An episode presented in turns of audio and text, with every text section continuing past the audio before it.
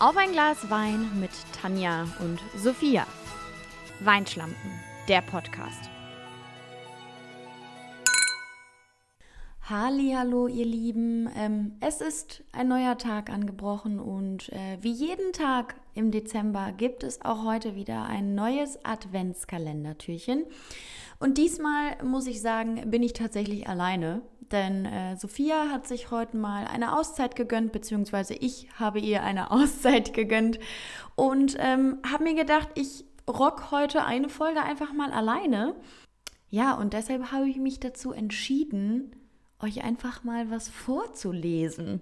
Ich weiß nicht, ob es gut ankommt. Es handelt sich jetzt äh, hierbei um ein Gedicht, das ich ähm, zum Besten geben möchte. Es ist kein klassisches Gedicht wie äh, von Loriot, gibt es ja dieses Adventsgedicht oder es gibt die Weihnachtsgeschichte und bababa. Dazu habe ich mich nicht entschieden, weil ich hoffe, dass ihr das alle sowieso schon kennt sondern ich möchte jetzt ein, ähm, eine Geschichte vorlesen, die ist ein bisschen deeper, würde ich mal sagen. Und gerade weil wir ja auch ähm, schon davon gesprochen haben, dass wir uns in den nächsten Tagen gerne mal damit beschäftigen möchten, was es so für tolle Aktionen da draußen gibt, die Menschen unterstützen in dieser Zeit, ähm, denen es vielleicht nicht so gut geht, die nicht so privilegiert leben, wie wir es tun, äh, habe ich mich jetzt für eine Geschichte entschieden, die ja über ein ähnliches Thema geht.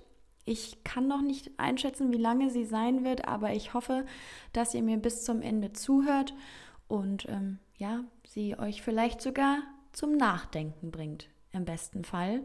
Und meine Geschichte ähm, heißt ganz romantisch Weihnachten am Kamin. Annabelle und ihre kleine Schwester Johanna feierten jedes Jahr gemeinsam mit ihren Eltern und ihrem Hund Nico Weihnachten. Die Familie besaß nicht viel, und doch war es für die beiden Schwestern jedes Jahr das schönste Fest des Jahres. Sie versammelten sich um den Kamin, in dem das Feuer leise knisterte. Draußen um diese Zeit war es meist bitterkalt, deshalb zog jeder so viel Kleidung an, wie er konnte.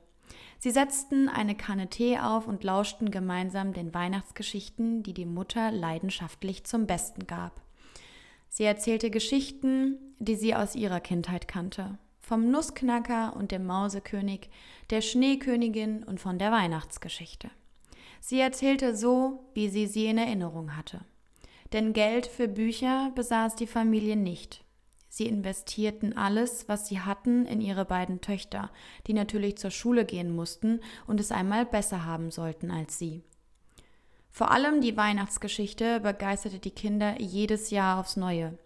Sie liebten es, dass der verbitterte alte Ebenezer Scrooge am Ende den wahren Geist der Weihnacht verstand und die Güte aufbringen konnte, den kleinen Tim zu retten. Insgeheim hofften sie, dass alle Menschen diesen Sinn eines Tages verstehen würden.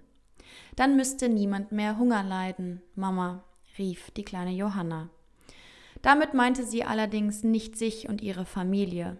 Sie dachte an die vielen armen Kinder und Familien, die noch weniger hatten als sie. Denn Johanna war zufrieden mit einem Dach über dem Kopf, einem Kaminfeuer, einer Tasse Tee, Weihnachtsgeschichten und ein paar selbstgebastelten Geschenken von ihrer Familie. Sie hatte es sich niemals anders gewünscht. Und so verbreitete sie sich selbst jedes Jahr aufs neue den Geist der Weihnacht, den sie in der Weihnachtsgeschichte so sehr liebte. Als die beiden Mädchen herangewachsen waren, ihre Schule beendet hatten und erfolgreich einen Beruf ausübten, besuchten sie jedes Jahr an Weihnachten ihr altes Dorf. Sie erzählten den armen Kindern dort die Weihnachtsgeschichte, so wie ihre Mutter sie ihnen immer erzählt hatte. Sie brachten Decken und Tee mit und leckere Weihnachtsplätzchen, die sie selbst gebacken haben. Auch gespendetes Spielzeug hatten sie dabei. Sie selbst haben nie an das Christkind geglaubt. Je älter sie wurden, umso zynischer blickten sie auf die Masse an Geschenken, die den in Anführungszeichen braven Kindern gegeben wurden.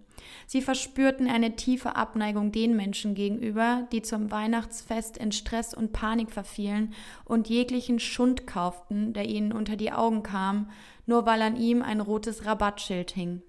Sie hassten es, dass jeder in der Stadt die Bedeutung von Weihnachten zu vergessen schien. Doch in diesem Jahr, als sie den Kindern im Dorf ihre Geschenke gaben, sie ihr Lachen hörten und sahen, wie sie mit ein paar Spielzeugen, die das Christkind gebracht hat, bewirkten, wurde ihnen eines bewusst. Dass es das Christkind wirklich gibt und dass man nicht auf die gekauften Geschenke verzichten muss, um den wahren Geist der Weihnacht zu verstehen. Sie beide symbolisierten das Christkind, genau in diesem Moment, so wie viele Eltern es am heiligen Abend für ihre Kinder tun. Doch egal wen oder was man als Christkind oder Weihnachtsmann bezeichnet, die Bedeutung für die Kinder ist immer gleich. Und so überlegten sie sich.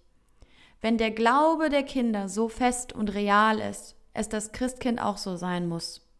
Es muss ebenso real sein wie der Geist der Weihnacht, an den Annabel und Johanna immer geglaubt hatten. Auch wenn die Menschen ihn manchmal vergessen würden, so erinnerten die Kinder sich durch ihren Glauben an das Christkind wieder daran. Nun war ihnen klar, das Christkind, der Weihnachtsmann, Geist der Weihnacht oder was auch immer die Kinder hoffen lässt, sind eins. Annabel und Johanna sahen sich nun ein, dass auch sie eigentlich an das Christkind geglaubt hatten, das ihnen ihre Wünsche erfüllt. Es war zwar keine engelsgleiche Figur für sie, die Geschenke brachte, auch kein Weihnachtsmann im roten Mantel, doch es war die Geschichte ihrer Mutter vom Geist der Weihnacht, die sie hoffen und wünschen ließ. Ja, das war das Gedicht. Ähm, ich hoffe, obwohl, ja, war es ein Gedicht? Ich glaube, es war eher eine Geschichte.